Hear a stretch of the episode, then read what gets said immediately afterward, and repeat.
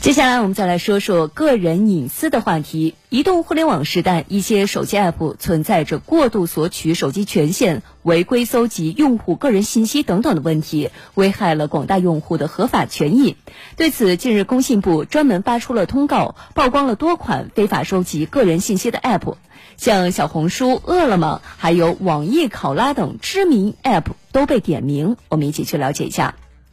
通告指出。一季度，工信部对一百家互联网公司、一百零六项互联网服务进行抽查，发现十八家企业存在未公示用户个人信息收集使用规则等问题。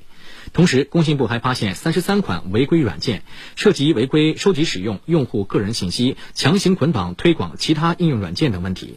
工信部已对违规软件进行下架处理，并责令企业整改。通告显示，电商、出行、游戏、文娱以及金融平台都是问题 APP 的重灾区。整改名单中不乏饿了么、小红书、网易考拉等一些知名应用的身影。以小红书为例，截至今年一月份，这款消费类软件应用用户已经超过了两亿，其中百分之七十的用户是九零后。然而，这款应用从安装使用后的第一时间就开始要求获取用户的个人信息。当你打开手机的权限管理选项，查看小红书的所有权限，你会大吃一惊，多达几十条啊！那这里面有很多的权限，其实都跟用个人的隐私的信息有很大关系的啊。比如说，它这里会设置呼叫转移，嗯。呼叫转移相当于啊，你拨打的别人拨打给你的电话，他会把它转移到其他地方去，其实这是个比较危险的动作。在这些权限中，还有一个查看 WLAN 状态的权限。虽然乍看上去和个人信息没有太大关系，但是通过获取手机连接的网络状况，即便是关掉应用程序的定位权限，软件同样还可以判断出用户所处的位置，而且无法关闭。通过应用软件读取个人信息，掌握用户的喜好，可以为软件运营商带来更多的收益，比如精准推送广告等等。法律人士认为，这实际上是在侵犯用户的隐私权，甚至不排除个别运营商倒卖收集到的用户个人信息。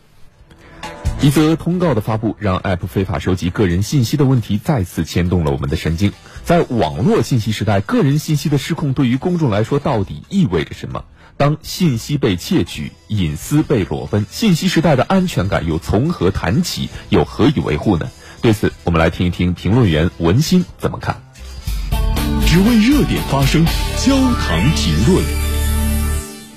我们确实。在互联网上变得越来越透明。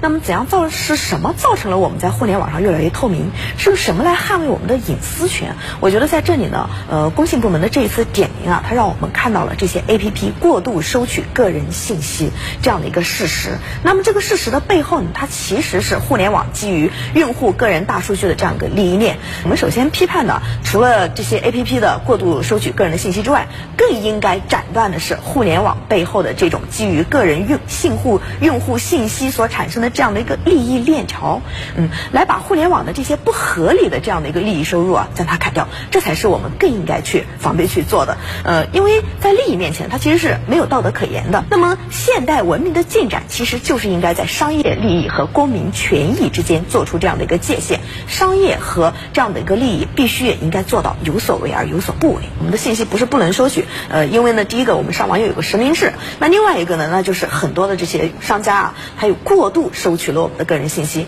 那么，对于这些过度收取的信息，我们应该如何去规避呢？首先，第一个，我觉得还是应该是我们从法律法规这个层面上去完善对于这一块的呃信息制度、安全制度的这样的一个保障，这是其一。其二呢，我觉得对于开发者来说，他也应当有一个自律的心态。什么样的一个信息是属于过度收取的？对于他自己来说，是不是应该画一条界限？比如说美图啊这样的一个。美图的一个软件，你收取用户的这样的一个什么呃。